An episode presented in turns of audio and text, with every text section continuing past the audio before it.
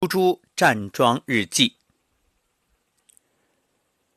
二零二零年四月一号下午五点零九分，亲爱的老师，下午好，好久不见，甚是想念，哈哈，想念我的站桩了。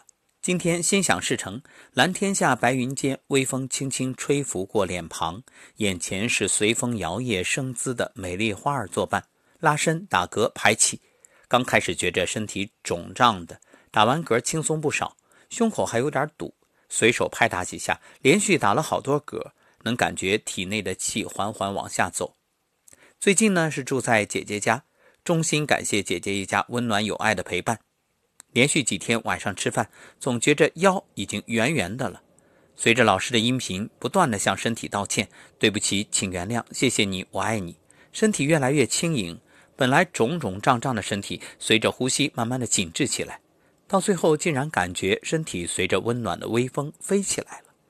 最近这些天啊，虽疏于站桩，但每天都会练习呼吸吐纳。以前每次上完课，下巴烫烫的、热热的，现在每次上完课都能感觉到热气随着呼吸在体内往下走，这感觉太好了。感谢我的小闺蜜，晚上给我刮痧按摩，陪我声音疗愈。最幸福的事情莫过于此吧。感谢老师，感谢有您陪伴的每一刻，越来越懂得爱自己、爱家人、爱众生。有生之年，一起把爱和美好传播，好心情哦。正如猪猪老师一样，相信很多朋友啊都有这种吃多了的经历，然后就懊悔，然后下次再吃多。这个吃多有时候是因为自己的欲望控制不住，有时候呢是却之不恭的情面。比如做客，那肯定不好意思不吃啊！别人辛辛苦苦并且用心的烹饪的美食美味，那总也要吃一点吧？一口一口一口就吃多了。所以猪猪老师的提醒其实是告诉我们，不要纠结，坦然接受，然后呢，自然呢把它转化为能量。当然最好呢是能够把握，不要吃撑。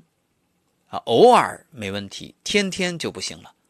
所以这一点大家还是要学会说不，只是呢说的巧妙一点，别伤了朋友的这份热情。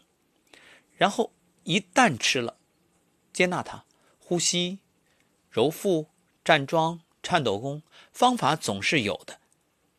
其实身体自己是可以代谢掉的，在可控的范围之内，所以不必纠结，接受就好。